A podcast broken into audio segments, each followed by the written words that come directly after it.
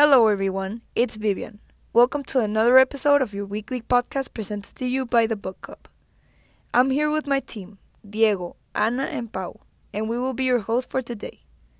In today's episode, we're going to talk about a topic beyond just literature. Have you ever wondered what inspires people to write? That's a really interesting question, Vivian. There are multiple answers to this, since every writer has its own story. Today, we will have a very special guest, a very important person in the history of literature, that will be telling us her story. You might know her for the passionate novel called Jane Eyre, the story of an independent young governess who overcame hardship while remaining true to who she was and knew was right. Her name is Charlotte Bronte. Welcome, Charlotte. We are very interested to hear about yourself. Tell us, what led you to start writing? Where did so much inspiration come from? Hello. Well, first of all, thank you for having me. Me and writing have come a long way, especially after writing Jane Eyre, which is a very moving and personal story. Go on, go on. We have time. Great. Well, I consider that I was surrounded by tragedy since I was very young, and basically, overcoming them was what inspired me. Tragedies like what? Well, I was born to a family of six, and at a young age, my parents, Patrick Bronte and Maria Bronte, decided to move to Haworth, where my mother died from uterine cancer the following year. Oh, I'm sorry. How old were you? I was only five years old. That must have been very difficult for you to have to go through all that so young. Indeed, I was really young, but at the same time, I was too young to realize how hard life without my mother would be. Even worse, the birth of my youngest sister Anne gave her anemia, but thank God, Anne wasn't too old to blame herself either for her mother's passing. Oh no, how difficult. What happened after that? Well, after her passing, my aunt came to care for us until her death. I remember her as a lively and intelligent woman, and while yes, she was quite religious and rigid, I really appreciated her willingness to help us long after her sister died. Another tragedy happened, and I think it was the one that affected me most. When I was eight, my sister Emily and I were sent with my older sister to study at Clergy Daughters School. I have really bad memories of that time in my life, since at that school, my sisters, Mariah and Elizabeth, got typhus, and unfortunately, they passed away. Whoa, that's horrible. In what conditions did the school have to be for them to get that disease there? Life at boarding school there was very hard. The living conditions were poor, the teachers were very strict, and if it wasn't for the food there that was prepared under very unsanitary conditions, I would have still had my two loving sisters with me. I think I have heard about that school before. Founded in the 1820s, correct me if I'm wrong, but I've heard education there was really harsh. And yes, they have terrible reviews. People were traumatized after being there. Oh, yes. My sister's loss profoundly affected me. And like when my mother died, this time I was old enough to understand and feel how being accompanied by, by sadness, loneliness, and darkness really felt. I was at my lowest during that point in my life, like I had fallen into a hole and nothing or no one could ever save me. I can imagine. What do you think helped you the most to get over all of this?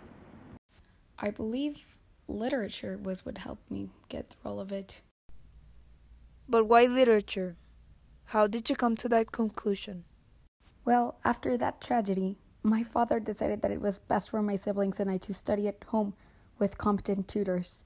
I enjoyed this a lot more than the school because, apart from the monumentally better living conditions, I had access to my father's great library, which made me find literature as my only companion. I was fascinated with it. I could spend all day long there if I had the chance. That's really nice. What a dream for every literature fanatic. Oh, yes, it had all sorts of books, from Hannah More's moral sketches to the Bible There was a great selection of literary works which made me fall in love with literature more and more. Since you were a child, did you love literature? Yes, um, actually, since I was little, I learned to appreciate literature as it should be appreciated. That's great and really impressive. Who would have thought that literature will help someone so much? I never would have thought that after going through such a bad time, a situation where I felt like I was not going to be able to surpass ever, I could get the best of myself. I fell in love with literature and realized that it was what saved me from my misery. After time, I can say that going through this helped shape my strong personality and focus on myself, realizing what I was really passionate about. So, what do you think pushed you to start writing?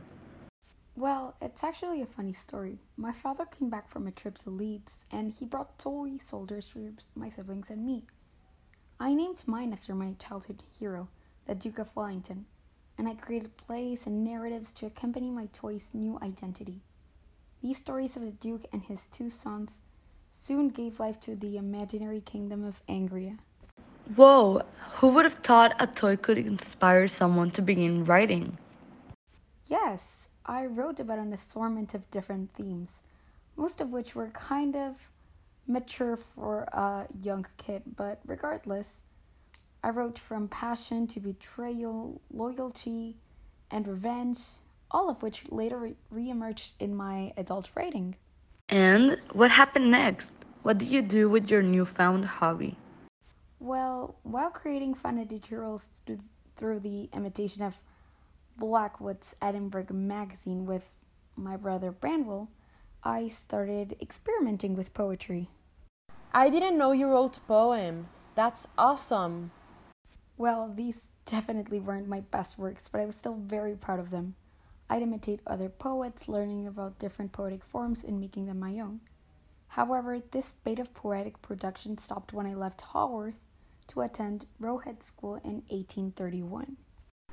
How was your experience there? Well, I worked quite a bit when I was at school. I thought of knowledge as an investment towards a future, so I found myself studying even when the other girls were relaxing. Eventually, I returned to my home in Haworth and started writing poetry like a mad woman. I missed it so much that I couldn't help but write all the time. And eventually, I returned to Roe Head as a teacher. I bet you were a great teacher. Did you like it? Well, actually, I didn't enjoy my time there.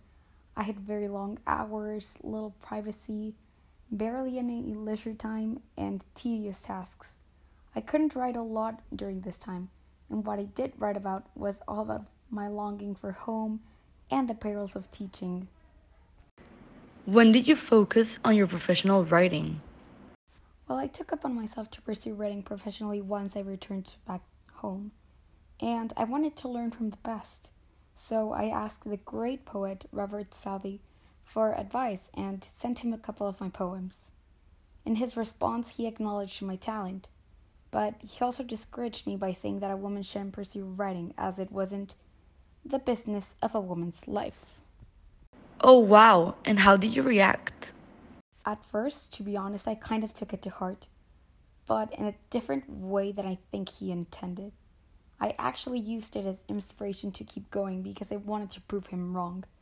I produced some of my best poetical work through, during this time. And later on in life, my sisters and I decided to collaborate on a book of poems. This book received little praise, so we decided to work separately on our own novels. And my sister's masterpieces were created in 1847, and later on that year, I created the infamous Jane Eyre.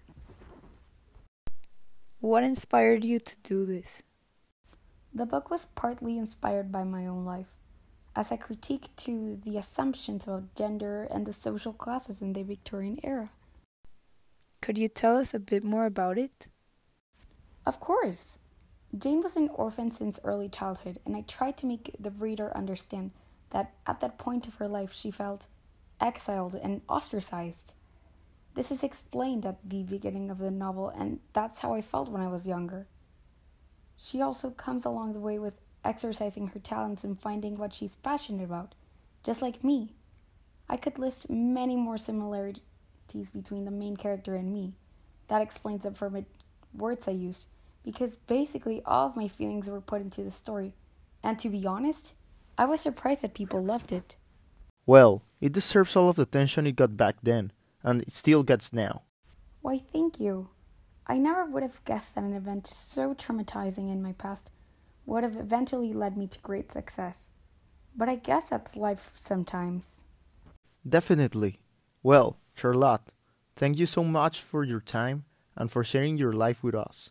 On the contrary, thank you so much for having me. You are a very inspiring person, and we love to have you here. That was it for today. This was Charlotte Bronte, one of the Bronte sisters and a very important person in the history of literature. Wait for our next episode with another special guest. This was the book club. Thank you for listening.